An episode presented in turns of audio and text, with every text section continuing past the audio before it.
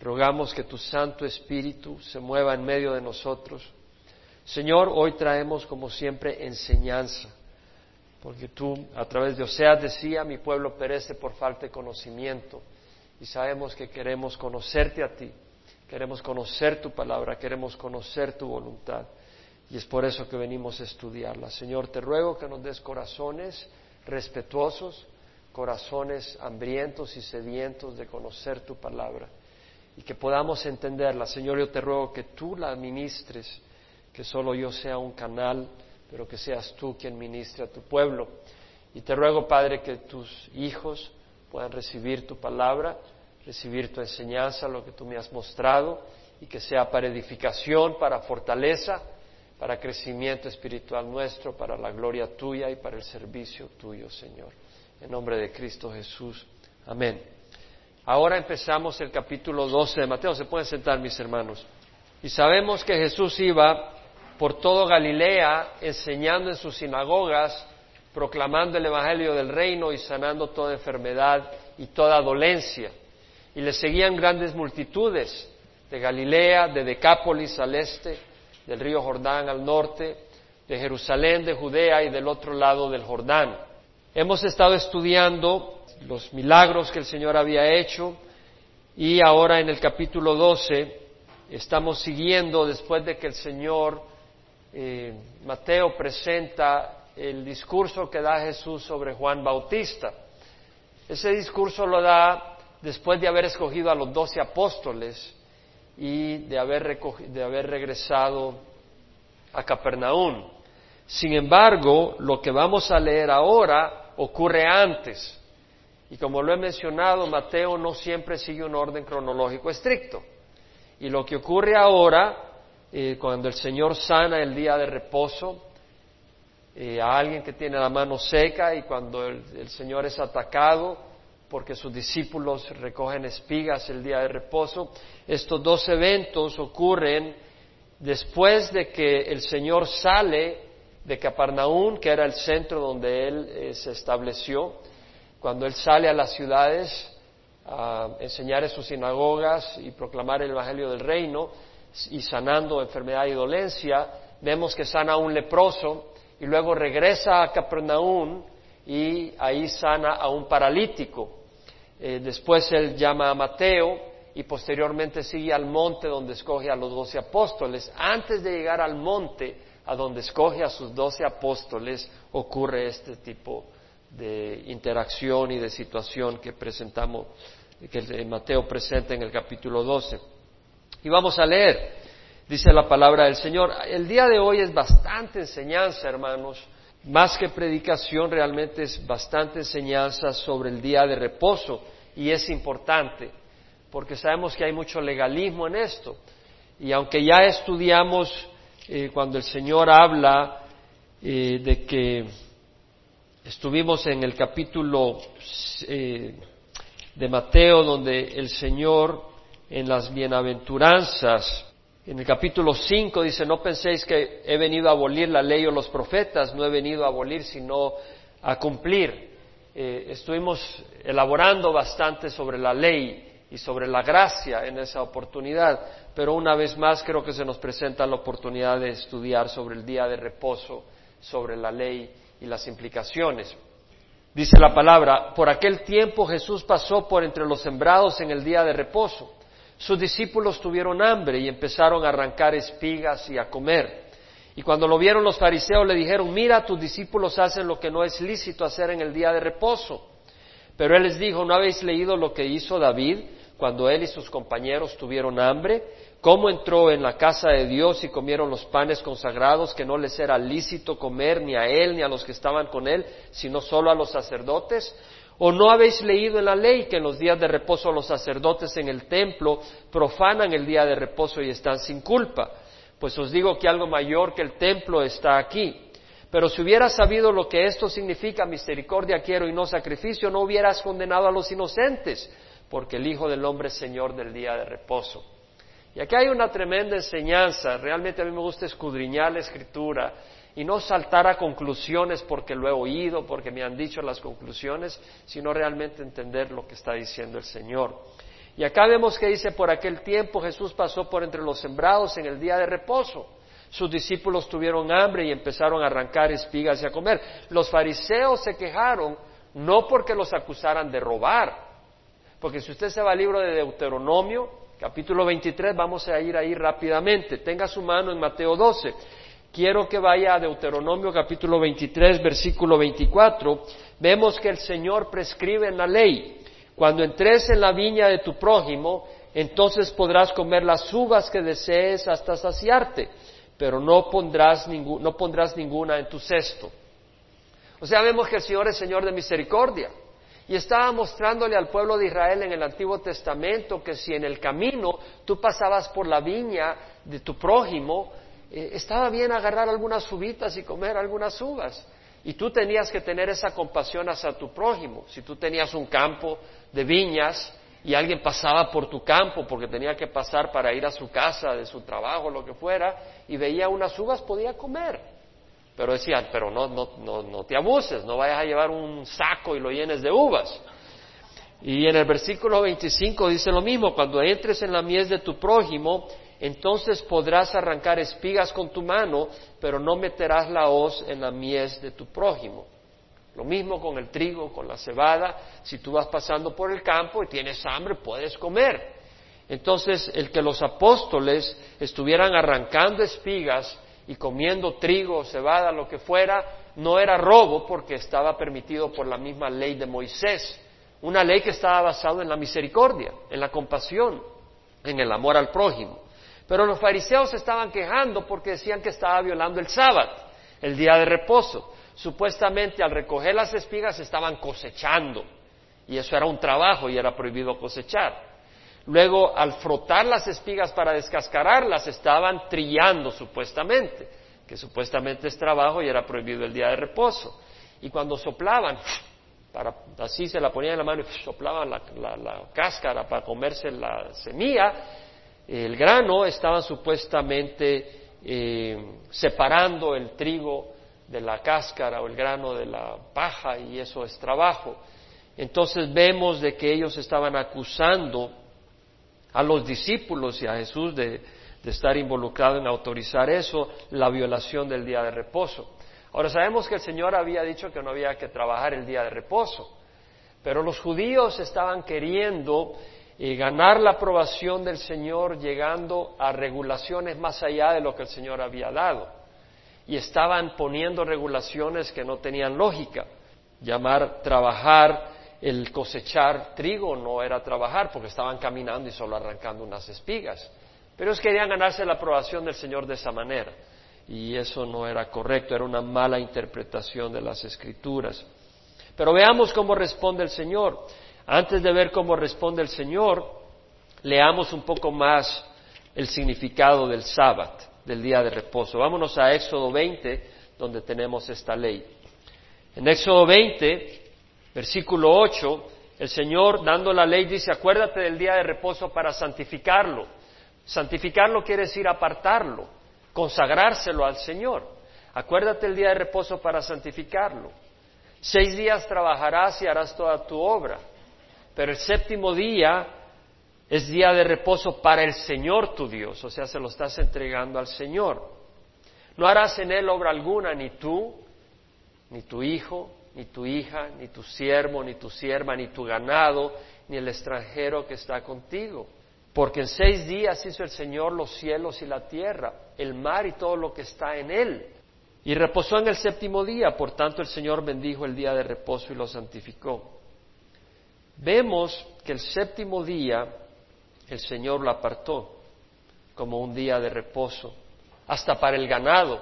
Ahora el ganado no se iba a poner a, sacrificar animales o a, adorar a Dios, el, ganado es animales, son animales ellos mismos. La razón del reposo para los animales es para que ellos descansen. La razón del reposo para el hombre es para que el hombre descanse, que no trabaje 24 horas al día, 7 días a la semana. Dios tiene compasión del hombre y está buscando que descansen, pero hay una razón adicional.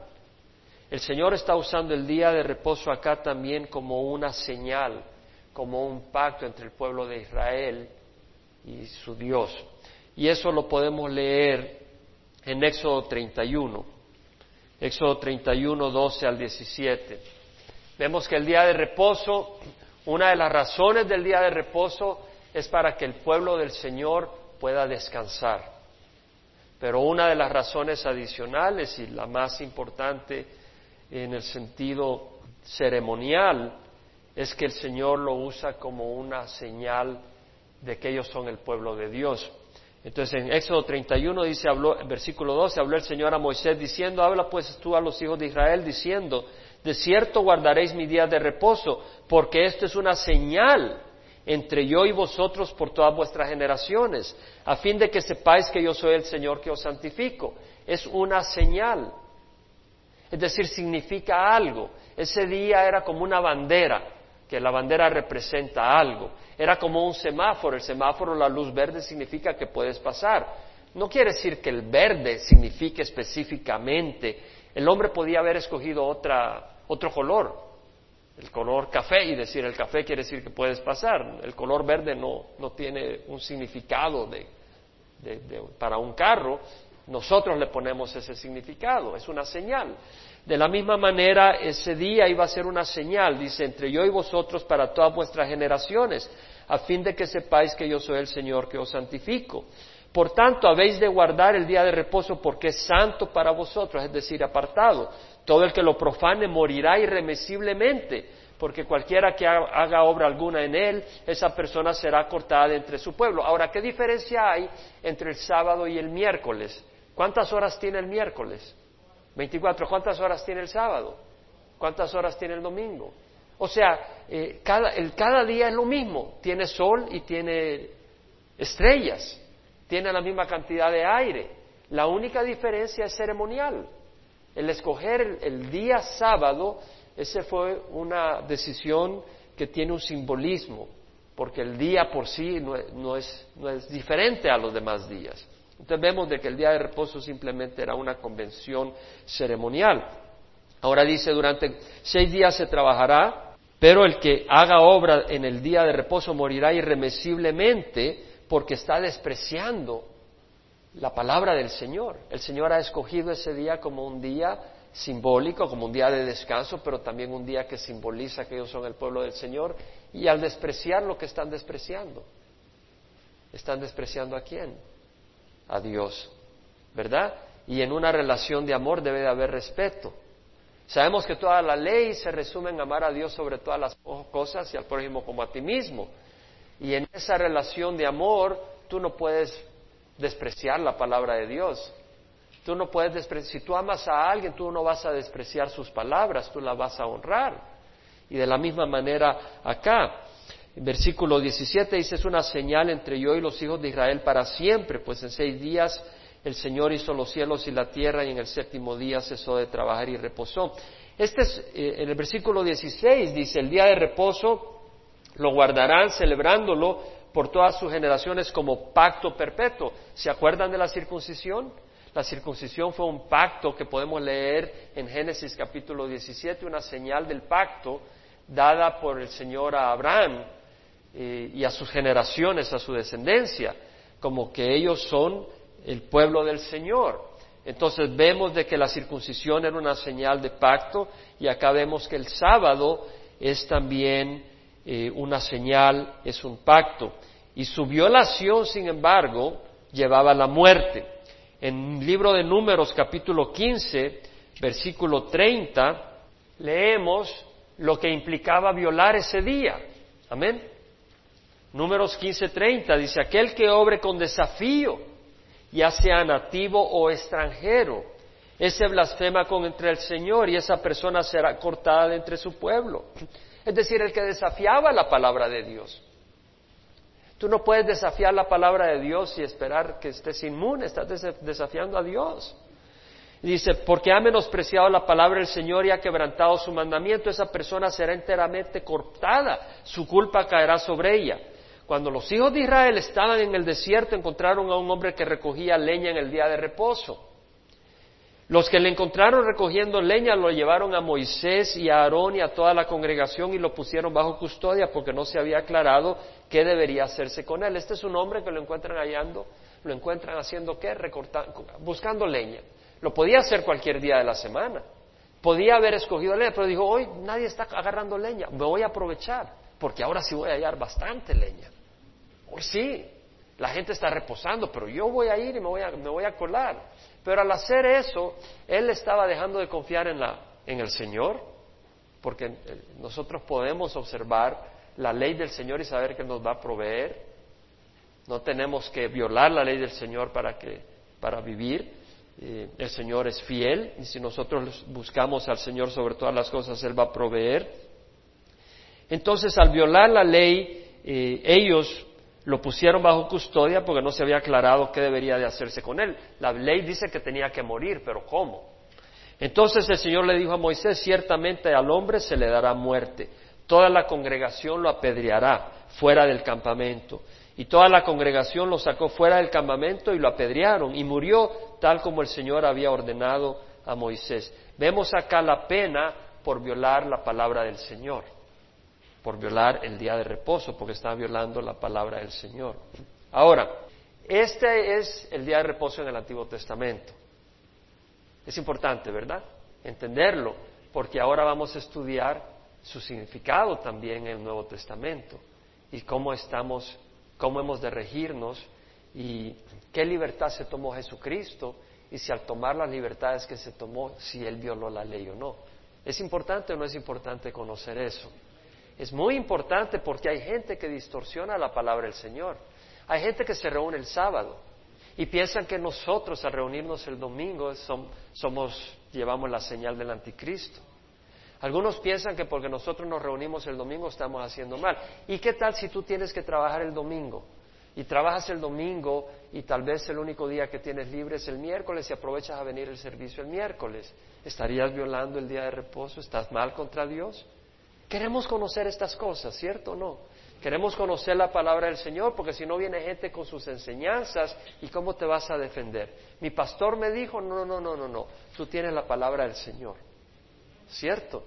Y por eso estamos estudiando la palabra del Señor, para que tú tengas autoridad. Tengas autoridad, la autoridad del Señor y de su palabra. Entonces vemos una cosa, ¿cuál es la razón nuestra de existir? ¿Es la de obedecer leyes? ¿Es esa la razón por la cual Dios nos hizo? Dios dijo, yo quiero hacer leyes y quiero tener unos, unas personas que ahí que estén obedeciendo la ley todo el tiempo, porque a mí me gusta hacer eso. Muestro mi control y mi poder. ¿Fue para eso que nos hizo Dios? No, Dios nos ama y Dios nos hizo para tener una relación con Él. Y la palabra del Señor nos dice que Jesucristo es la imagen del Dios invisible, ¿no? En Colosenses, el primogénito de toda la creación. Él es el primogénito, no porque fuera el primero creado, sino porque en Él fueron creados todas las cosas, en los cielos y en la tierra, visibles e invisibles, ya sean tronos, dominios, poderes, autoridades. Todo ha sido creado por Él y para Él. Todo ha sido creado para Jesucristo. Es decir, hemos sido creados para una relación de amor con Dios. Nosotros no hemos sido creados para obedecer leyes, sino para una relación de amor.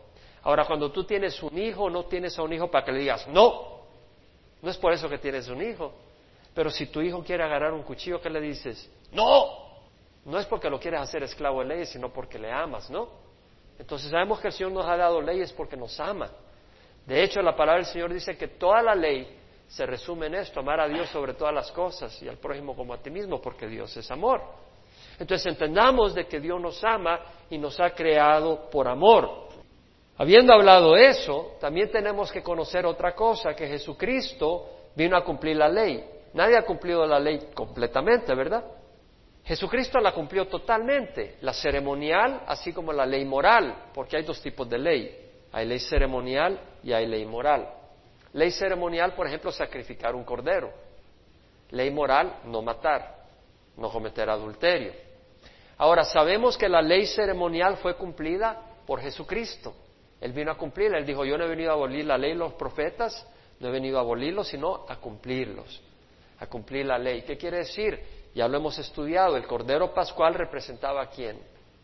A Jesucristo. Los sacrificios, el matar eh, un, eh, un, cabro o el matar un toro, eh, ese sacrificio a qué apuntaba? Al sacrificio de Jesucristo. es muy importante entender de que Jesucristo al venir, Él fue la realidad de lo que estas cosas representaban. Entonces la ley ceremonial, por ejemplo, cuando vemos el templo, el candelabro representa la luz, Jesucristo es la luz. El pan de la presencia representa provisión, Jesús es el pan del cielo, el pan de vida que bajó del cielo, ¿no? Eh, entonces vemos de que la ley ceremonial es cumplida por Jesucristo, quien es la realidad de lo que estas cosas representan. El sábado no es necesariamente una ley moral, pero es una ley ceremonial. Porque ya dijimos que el séptimo día es lo mismo que el sexto, quinto, cuarto, tercero, segundo y primero. Tiene 24 horas todos los días. No es un día especial en sí, pero ¿qué representa? Representa una señal entre el pueblo de Dios y su Dios, ¿verdad? ¿Y cuál es nuestra señal? Jesucristo. No estamos sellados por, el Espíritu Santo, no tenemos a Jesucristo. Jesucristo es nuestro reposo, Jesucristo es nuestro descanso. Entonces Jesucristo es la realidad de esta ceremonia. Esta ceremonia que habla de descanso, ese descanso lo hallamos en Jesucristo. Vamos a ir elaborando más y entendiéndolo mejor. En Colosenses 2, versículo 16, Pablo dice que nadie se constituya en vuestro juez con respecto a comida o bebida, o en cuanto a día de fiesta, o luna nueva, o día de reposo. Cosas que solo son sombra de lo que ha de venir, pero el cuerpo pertenece a Cristo. Que nadie se constituya en vuestro juez. Ahora, si el día de reposo fuera una ley moral, no se pudiera violar nunca. ¿Se puede violar el no cometer adulterio? No. El no cometer adulterio es una ley moral, no puedes violarla. El asesinar, ¿se puede violar? ¿No asesinar? No se puede violar.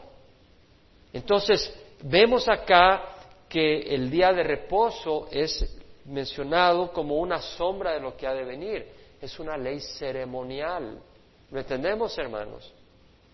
¿O no lo entendemos? Aquí, o sea, no lo estoy diciendo yo, lo está diciendo la palabra del Señor. Cuando dice, respecto a comida o bebida, o en cuanto a día de fiesta o luna nueva o día de reposo, cosas que solo son sombra de lo que ha de venir. En Mateo 12, y por eso menciono, hoy estamos estudiando, realmente necesito la atención de ustedes, porque al final de esto va a haber una fortaleza bíblica, conocimiento bíblico para poder defender lo que la palabra del Señor dice, porque es lo único que buscamos. No buscamos defender una opinión nuestra, sino entender lo que dice la palabra y luego mantenerse firme con el respaldo de la palabra. Entonces, eh, en Mateo 12, 3, 4 dice, el Señor no, se defendió de una manera, él, podía haber dicho, ustedes dicen de que cortar un poquito de, de, grano es cosechar, eso es ridículo, ¿verdad? Él podía haber dicho eso. En ningún lugar de la Biblia dice que tú no puedes arrancar unas espiguitas. ¿Qué defines qué es trabajar? Bueno, masticar podía ser trabajar. Estás, ¿qué es masticar? Es un proceso por el cual desmenuzas los alimentos y los trabajas con saliva para que puedan ser digeridos. Podrías decir que eso es trabajo. Entonces dirías, ya no vamos a ayunar. ¿Hasta dónde llevas la ley? Tenemos que entender lo que el Señor está queriendo enseñar. Está queriendo decir, yo lo que quiero es que ustedes reposen, que no trabajen. Pero no quiere decir que no puedan masticar. Eso es lo que está diciendo, ¿no? Pero ellos lo habían llevado a un extremo. Y vamos a ver todo lo que nos enseña el Señor en, todo esto, que el Espíritu nos ayude. Ahora, vemos que el Señor, en vez, de, en vez de decir, bueno, ustedes están exagerando, ustedes se han ido a un extremo, pone un caso donde la ley ceremonial es violada y lo justifica. Ahí lo dice. ¿No habéis leído lo que hizo David cuando él y sus compañeros tuvieron hambre? ¿Cómo entró en la casa de Dios y comieron los panes consagrados? no les era lícito comer ni a él ni a los que estaban con él, sino solo a los sacerdotes. Ahora, ¿cómo lo va a poner Jesús de ejemplo a David si eso hubiera sido malo? ¿Crees que lo hubiera usado como ejemplo para defenderse? ¿Hubiera Jesús usado a David con una acción que hizo si esa acción hubiera sido mala? No la hubiera usado esa, eso, no lo hubiera usado para defenderse. Entonces veamos qué pasó. Si usted se va a primera de Samuel capítulo 21, leemos el evento en que, en que David está huyendo de Saúl. Saúl lo quiere matar, está lleno de envidia contra David y David está huyendo. Y llega a Nob, donde está el sacerdote Ahimelech, hijo de Ahitob. Y llega y le dice, vengo, vengo eh, eh, en un asunto del rey, el rey me ha enviado. Y es mentira, David está mintiendo. Y le dice, vengo con los jóvenes que me siguen, eh, no con los que me siguen, sino con los jóvenes, no, no, dice que me siguen, pero son los jóvenes que le seguían a David. Y dice, he citado a los jóvenes a cierto lugar. Y en el versículo 3 dice, ¿qué tienes a mano? Dame cinco panes o lo que tengas. Y respondió el sacerdote a David dijo, no hay pan común a mano, pero hay pan consagrado. ¿Sabes lo que, cómo se dice en el hebreo pan consagrado? Es el pan de la presencia. Si usted va a Éxodo, Éxodo 25, 30, al pan consagrado se le llama el pan del rostro, pan del rostro de Dios, pan de la presencia. Y si hay pan consagrado, siempre que los jóvenes se han abstenido de mujer. Y David le dice, si los jóvenes se han abstenido de mujer, no están impuros ceremonialmente, pueden comer del pan de la presencia, aunque es prohibido. Pero dice, por lo menos no se han contaminado. Y en el versículo 6 el sacerdote les dio pan consagrado porque allí no había otro pan sino el pan de la presencia que había sido quitado delante del Señor para colocar pan caliente en su lugar al ser retirado. Es decir, cada día de reposo se traía el pan de la presencia fresco y se quitaba el que ya estaba puesto en la mesa en el templo, en el lugar santo, y se lo comía el sumo sacerdote y los sacerdotes. Eso lo podemos leer en Levíticos 24. Levítico 24, versículo 5. Dice, tomarás flor de harina y con ella cocerás doce tortas, en cada torta habrá dos décimas de efa. La efa son 22 litros. Dos décimas son cuatro litros. Cada torta era de cuatro litros de harina. Ponle que la, densidad media de la harina sea 0.5 gramos por mililitros, estamos hablando de 2 kilogramos, o sea, 4 libras cada torta de pan. Eran tamañas tortas de pan y eran 12, o sea, cada una representaba a una de las tribus de Israel. Y dice, las colocarás en dos hileras, seis en cada hilera sobre la mesa de oro puro delante del Señor, y en cada hilera pondrás incienso puro, para que sea porción memorial del pan, una ofrenda encendida para el Señor. Cada día de reposo continuamente se pondrán en orden delante del Señor. Cada día de reposo. Es un pacto eterno para los hijos de Israel. Y será para Aarón y para sus hijos y lo comerán. ¿Se dan cuenta? Es para el sacerdote. Para Aarón y para sus hijos y los comerán en un lugar santo. Porque lo tendrán como cosa muy sagrada de las ofrendas encendidas por el Señor por derecho perfecto. Es algo sagrado. Es algo que solo era para el sacerdote. Y viene David le pide al sacerdote y el sacerdote Ahimelech, el sumo sacerdote, agarra el pan sagrado al final del día que, había salido y se lo da a David. Qué interesante, ¿no piensa usted? ¿Será que violó o que no violó la ley? Vamos a leer un poco, vamos a meditar un poco. Antes de proceder a eso, quiero leer algo que es importante porque voy a regresar a otro aspecto de toda esta enseñanza. En 1 Samuel capítulo 22 leemos que Saúl se da cuenta de que Ahimelech le da pan a David y que consultó con el éfod a favor de David. Entonces él pensó que Ahimelech se había vuelto contra David. No contra David, sino contra Saúl, sino que había, lo, estaba traicionando a Saúl, se había, se, había, se había, unido a David, su enemigo. Entonces manda a matar a Imelec y a todos los sacerdotes que están en Nob. Entonces en el capítulo 22 leemos de que en el versículo 18 dice que el rey dijo a Doeg, vuélvete y ataca a los sacerdotes. Y Doeg Edomita se volvió y atacó a los sacerdotes y mató aquel día 85 hombres que vestían el éfod de lino. Este Saúl manda a matar a todos los sacerdotes que están en Nob, los manda a llamar y ahí los mata. Y luego eh, Doeg, eh, va y arrasa con, la ciudad de Nob, la hirió a filo de espada. Pero en el versículo 20 dice, pero un hijo de, de Ahimelech, hijo de Ahitob, llamado Abiatar, escapó y huyó tras David. Vemos eso. Muy importante. Ahimelech era el sumo sacerdote. Ahora, Saúl usa Doeg para que mate al sumo sacerdote y a los demás sacerdotes, pero hay uno que escapa y es Abiatar. Y eso es importante porque vamos a hablar un poco sobre eso en un segundo. Cuando vamos al libro de Marcos, capítulo 2, versículo 26, Marcos narra este evento en que David come el pan consagrado, pero hace referencia a Abiatar como el sumo sacerdote. Vea el versículo 26. Le dice, ¿nunca habéis leído lo que David hizo cuando tuvo necesidad y sintió hambre él y sus compañeros? ¿Cómo entró en la casa de Dios en tiempo de Abiatar, el sumo sacerdote? ¿Y cómo los panes consagrados que no es lícito a nadie comer sino a los sacerdotes? Y comió, perdón, y comió los panes consagrados que no es lícito a nadie comer sino a los sacerdotes y dio también a los que estaban con él. Entonces vemos que acá menciona a Abiatar, ¿cierto? Como sumo sacerdote. Ahora, ¿quién era el sumo sacerdote en ese tiempo? Era Ahimelech, hijo de Aitob. Pero Abiatar escapó con vida. Y este evento ocurrió durante el tiempo de Ahimelech y durante el tiempo de Abiatar, porque él estaba ahí. Y Abiatar llegó a ser sumo sacerdote. Al morir Ahimelech, Abiatar fue sumo sacerdote y usted lo puede leer en varias citas bíblicas, solo se las voy a mencionar, no busque ahí. 1 Samuel 23, 6, 9 y 13. Primera Samuel 30, 7 al 8, Segunda Samuel 20, 25, Primera Reyes 2, 35, vemos cómo Abiatar se convirtió en sumo sacerdote. Entonces no hay contradicción, porque hay personas enemigas del Evangelio que dice, era Ahimelech el sumo sacerdote. ¿Por qué dice que era en tiempos de Abiatar sumo sacerdote?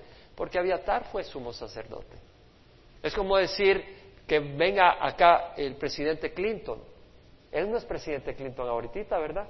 pero fue presidente. Y hace bien decirle, ahí está el presidente Clinton.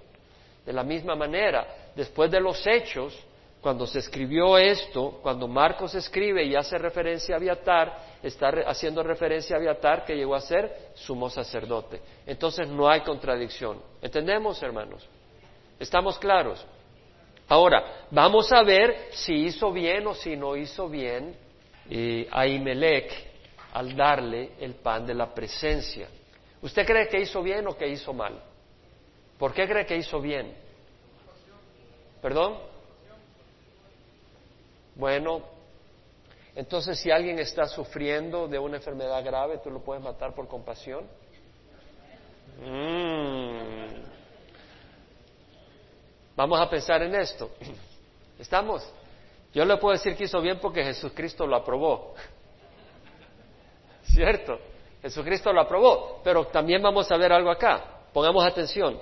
La ley moral tiene un valor intrínseco, un valor interno. Cometer adulterio es malo siempre. Usted no puede decir, bueno, cometer adulterio es malo, pero ya mañana usted puede cometer adulterio. No, ¿verdad? Nunca se permite cometer adulterio porque es una ley moral. Eh, es malo cometer adulterio. Específicamente, eh, ¿calumniar es malo o no es malo? ¿Puede haber algún momento donde usted pueda calumniar y no sea malo? No, el calumniar es malo siempre, el engañar siempre es malo, es ley moral. La hipocresía es mala. No hay un momento donde es bueno ser hipócrita, en ningún momento. La hipocresía es condenada porque es una ley moral. Destruir vidas inocentes es malo siempre. Por eso la ley moral de Dios condena todo eso y eso jamás cambia. La ley moral jamás ha cambiado. La ley ceremonial no tiene un valor intrínseco, interno.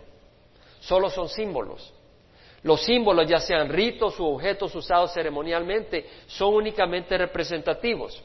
Por ejemplo, el pan de la presencia es un símbolo. El pan, si usted lo usa para alimentar a un asesino para que tenga fuerza y siga matando, es bueno. Está haciendo algo malo. Si usted lo usa para envenenar a alguien, agarra el pan y le pone un poco de cianuro, ese pan está siendo usado bien. No, es malo.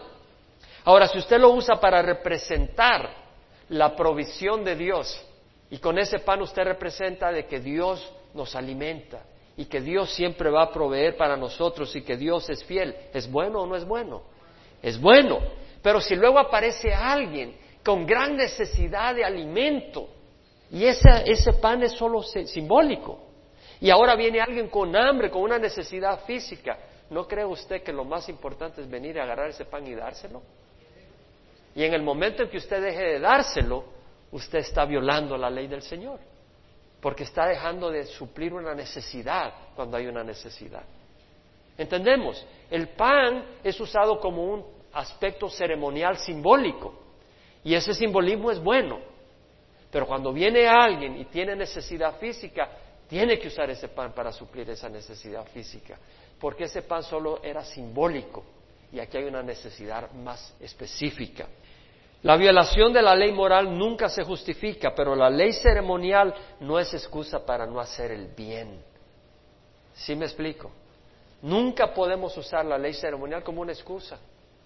Es como que tú tengas en la casa pan y hay alguien con hambre y tú dices, no, yo lo estoy poniendo acá para, para representar eh, algo, ¿verdad? que Dios es bueno y tengo unas candelitas encendidas y, y, pasa alguien con una gran hambre y se está muriendo de hambre y dice, no, no lo puedo dar porque yo se lo ofrecí al Señor. ¿Es bueno o es malo hacer eso? Sería malo.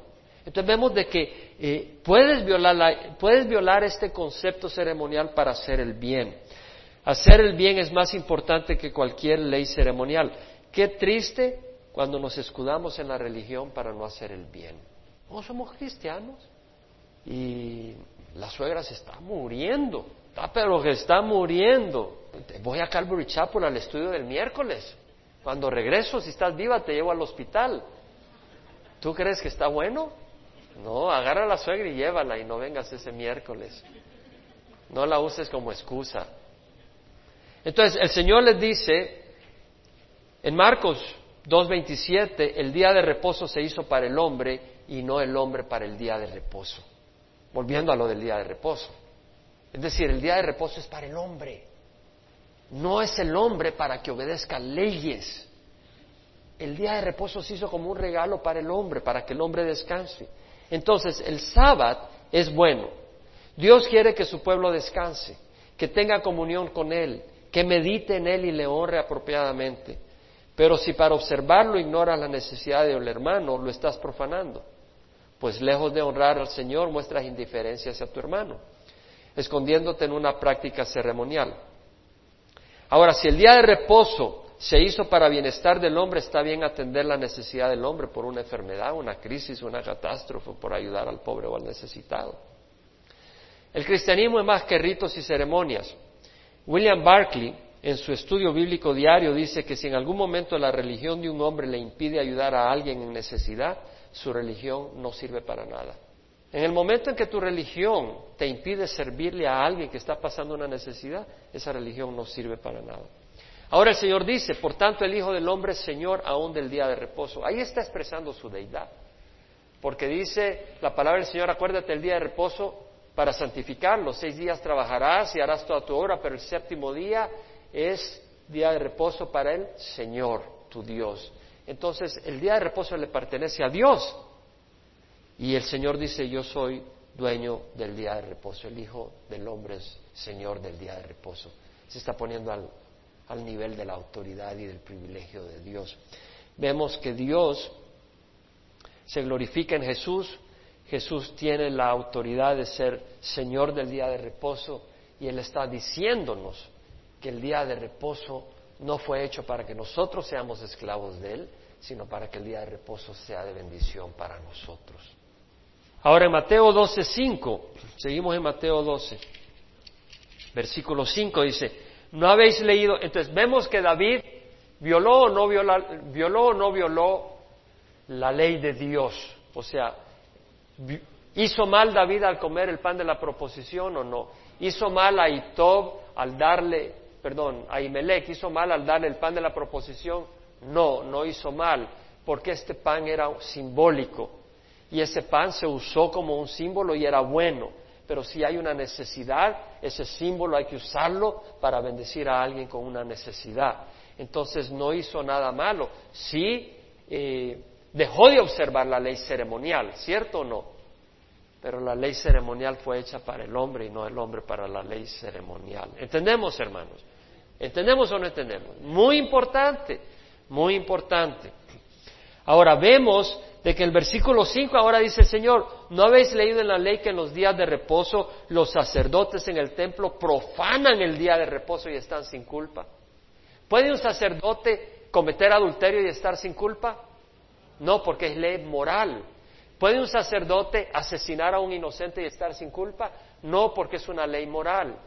¿Puede un sacerdote violar el día de reposo y hacer, sacrificar y hacer lo que manda la ley para obedecer a Dios? Sí, aquí lo dice y está sin culpa. Entonces, entonces vemos que el día de reposo no es una ley moral. Entendemos, hermanos, no es una ley moral porque, porque se puede violar. ¿Entendemos? Entonces vemos acá que dice el Señor que está sin culpa. ¿Quién dice que está sin culpa? Jesucristo mismo. Pues os digo que algo mayor que el templo está acá. Imagínense decir algo mayor que el templo. Solo Dios puede estar ahí, ¿verdad? El templo es el lugar donde se manifestaba Dios, era un lugar santo, un lugar eh, bíblico, y el Señor dice, aquí hay algo mayor que el templo.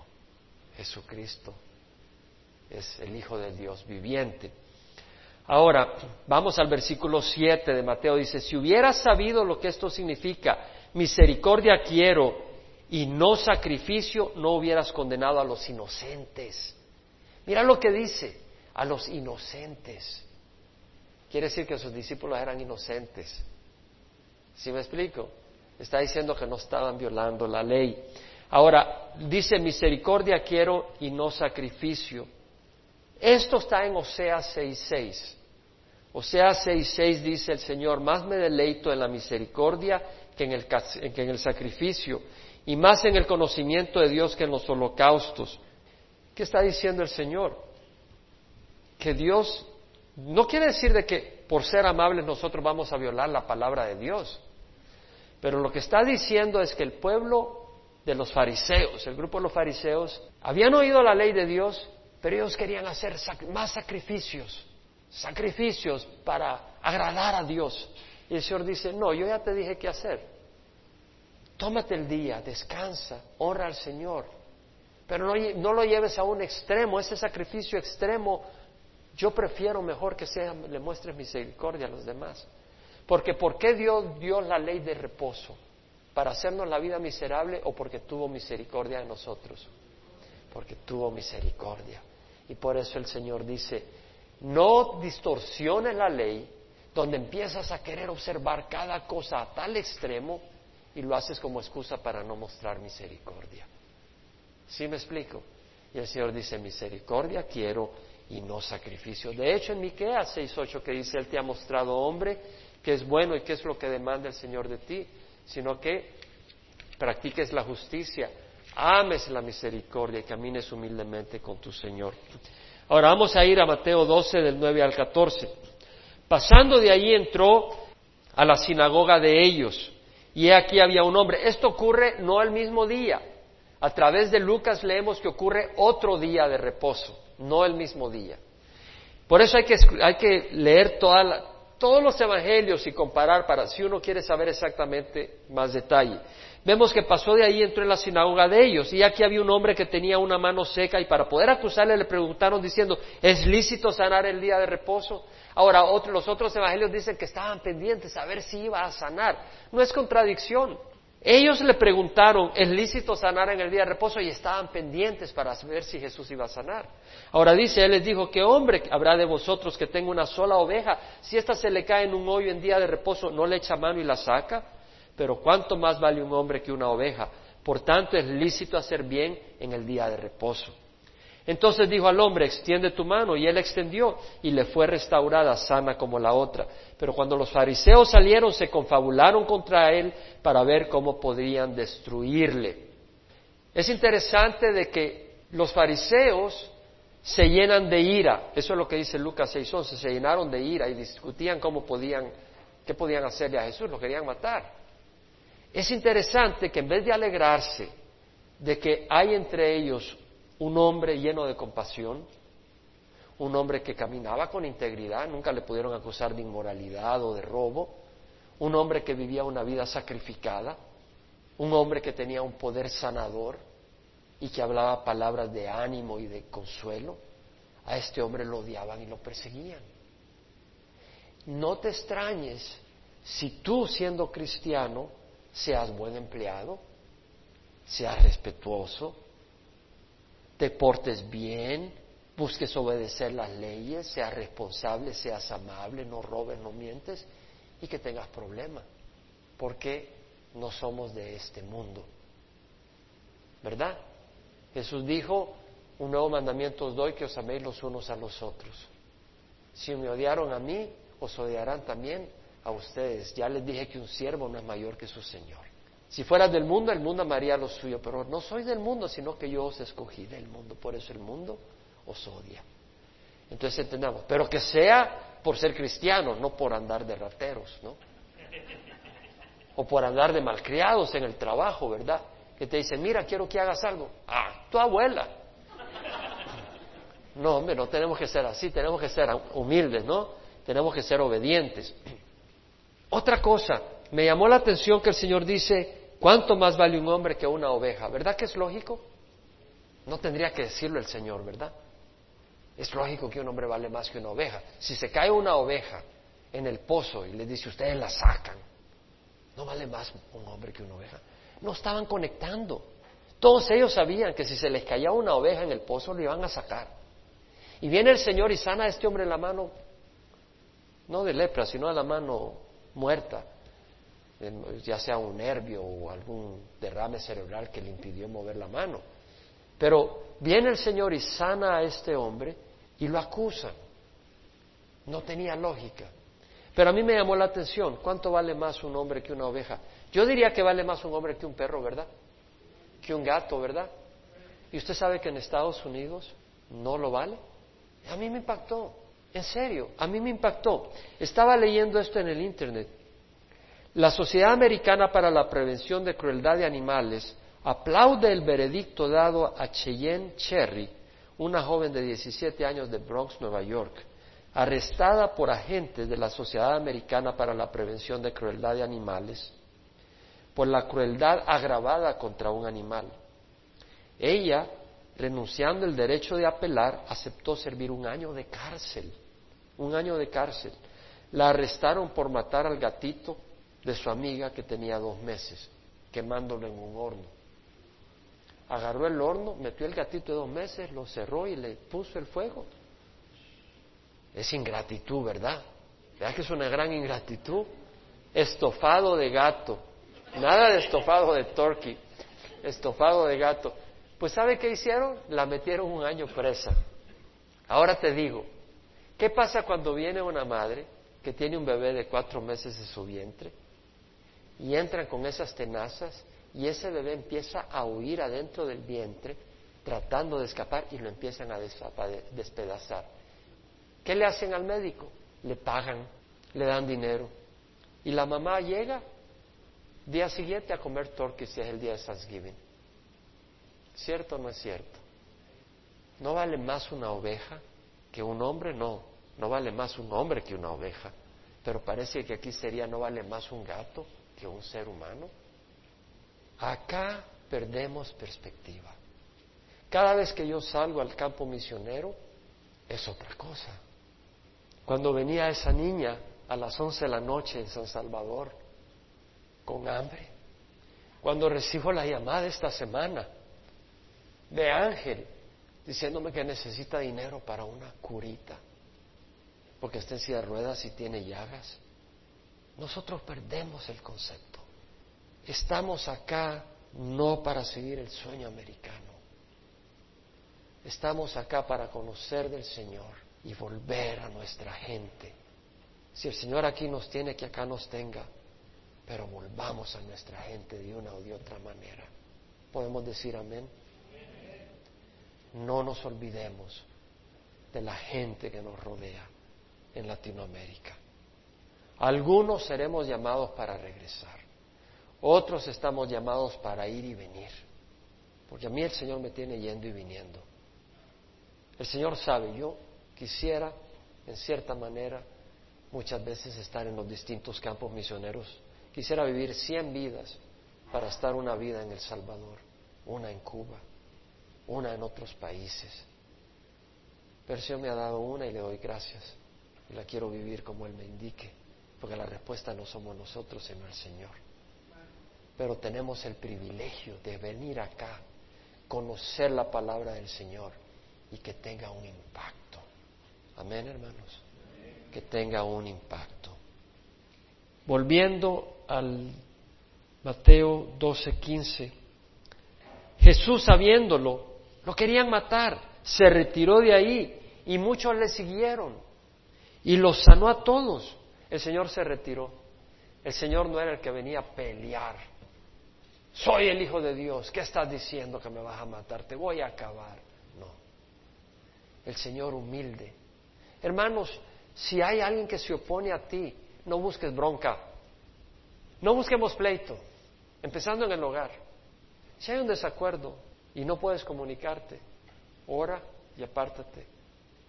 Pero no busques pleito. El pleito no es la respuesta.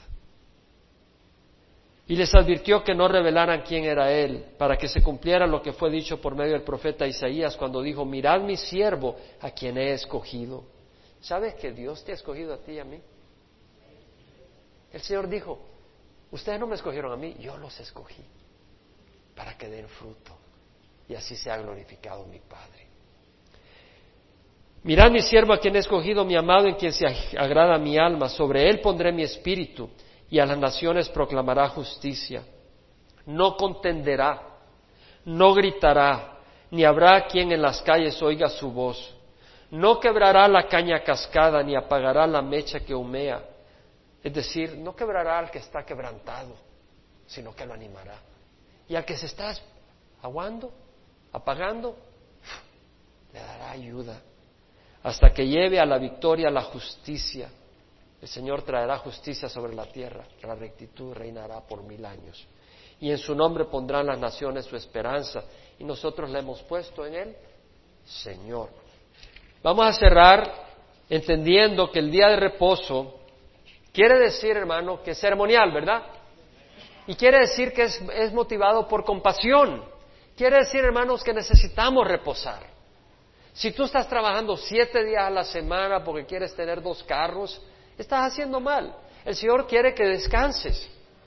Y si, si tú no puedes venir al servicio el domingo, porque el trabajo, busca venir el domingo. Porque es hermoso, es cuando más nos reunimos todos, etcétera. Pero si por algún motivo no puedes, ven el miércoles al estudio. No, no estás bajo condenación. Y si te reúnes el domingo y alguien te acusa porque no te reúnas el sábado, te está queriendo hacer esclavo de la ley. Y nosotros no estamos bajo la ley, sino bajo la gracia. Y Jesucristo vino a cumplir la ley. Y si tú estás queriendo ser esclavo de la ley, estás negando la obra de Jesucristo. Porque Jesucristo vino, a vino no a abolir la ley, vino a cumplir la ley. Pero al cumplir la ley, quiere decir que ya la cumplió. Él es la realidad de esa sombra, del reposo. ¿Y dónde hallamos reposo? En Jesucristo. Entonces, ve a Hebreos 3.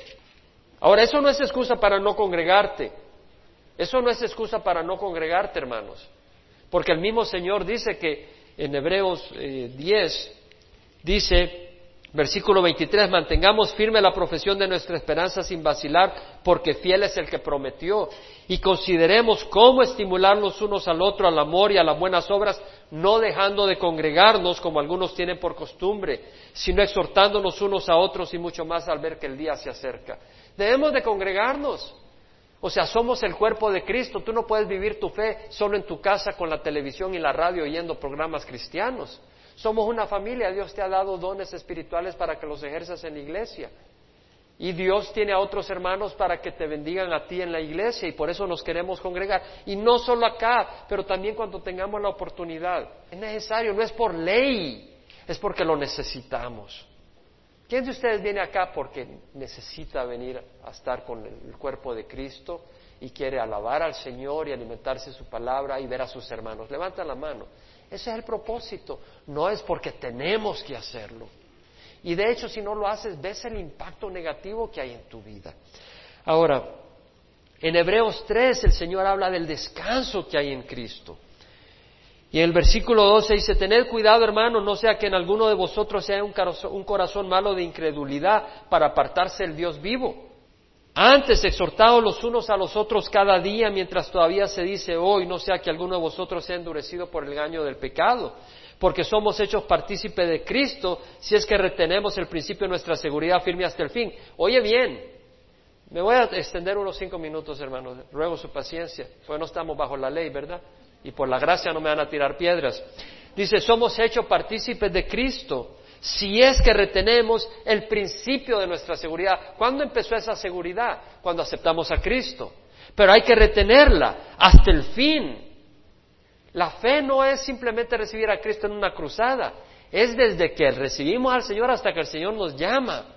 Entendamos eso, si no permanecemos, seremos arrancados como una rama seca y tirada al fuego. En cuanto se dice, si oís hoy su voz, no endurezcáis vuestros corazones como en la provocación, como el pueblo de Israel lo provocó a Dios en el desierto, porque quienes, habiendo oído, le provocaron, ¿acaso no fueron los que salieron de Egipto guiados por Moisés? ¿Y con quienes se disgustó por cuarenta años? ¿No fue con aquellos que pecaron, cuyos cuerpos cayeron en el desierto? ¿Y a quienes juró que no entrarían en su reposo? Aquí está hablando de que no entrarían a la tierra prometida, pero esa tierra prometida era un símbolo de reposo, de reposo de la jornada. Sino a los que fueron desobedientes. Versículo 19, vemos pues que no pudieron entrar a causa de su incredulidad. Nosotros debemos de caminar con fe. La fe es importante. Y caminando con fe podemos entrar a ese reposo aquí mismo. Versículo capítulo 4 Hermanos, no sea que permaneciendo aún la promesa de entrar en su reposo, alguno de vosotros parezca no haberlo alcanzado. Es decir, ¿quién es el reposo nuestro ahora? Jesucristo. Entonces descansamos de las obras, porque ahora somos aceptados por la sangre de Jesucristo. Y ahora obedecemos no porque queremos ser esclavos de la ley, sino porque amamos a Jesús y sabemos que es bueno hacer el bien y queremos hacer el bien, no para ser aprobados, sino porque somos hijos de la luz. Vemos la diferencia. Entonces dice, en verdad a nosotros se nos ha anunciado la buena nueva como también a ellos, pero la palabra que ellos oyeron no les aprovechó por no ir acompañada por la fe en los que oyeron, porque los que hemos creído entramos en ese reposo. Los que hemos creído en Jesucristo entramos en ese reposo, que ya no dependemos de las obras para ser aceptado. Versículo 9. Queda por tanto un reposo sagrado para el pueblo de Dios, pues el que ha entrado a su reposo, él mismo ha reposado de sus obras, como Dios reposó de las suyas. Por tanto, esforcémonos por entrar en ese reposo, no sea que alguno, siguiendo el, el mismo ejemplo de desobediencia, caiga. Vamos a cerrar los ojos. Padre, te damos gracias por tu palabra que nos enseña y nos muestra que somos libres, nos muestras que tu amor es la motivación de la ley y fue la motivación del día de reposo. Y nos muestra, Señor, que ahora tú eres el propósito de ese día de reposo. Tú eres nuestro descanso. En ti hallamos descanso. Y que somos libres para hacer el bien Señor, no permitas que usemos las tradiciones, las costumbres religiosas como una excusa para no hacer el bien. Ayúdame a mí, Señor, a Jaime, y ayuda a cada uno de mis hermanos acá, que nunca usemos las costumbres, las tradiciones de nuestra fe como una excusa para no hacer el bien. Y ayúdanos, Señor, a ser sensibles a las necesidades. Como leíamos en tu palabra, un hombre vale mucho más que una oveja. Señor, que entendamos las prioridades en nuestras vidas. Porque es muy fácil juzgar a los demás y no darnos cuenta donde nosotros fallamos. ¿Quién puede discernir sus propios errores? Dijo el salmista. Absuélveme de los que me son ocultos. Guarda a tu siervo de pecados de soberbia, que no se enseñoreen de mí. Entonces seré íntegro y seré absuelto de gran transgresión. Gracias, Señor, por tu, tu palabra y rogamos, Señor, que sea tu Espíritu que nos acompañe estos días, que nos fortalezca. Y Señor, gracias por permitirnos estar reunidos. Aquellos que no pudieron venir hoy, que están enfermos o que tienen, están visitando amistades, eh, está con ellos, Señor. Y Señor, que en estos días que vienen aprovechemos el tiempo para hablar del Jesús y de su amor, y no solo para hablarlo, sino para vivirlo, y que otros puedan compartir la libertad y el reposo que nosotros hemos hallado en Jesús. En nombre de Cristo Jesús te lo pedimos. Amén.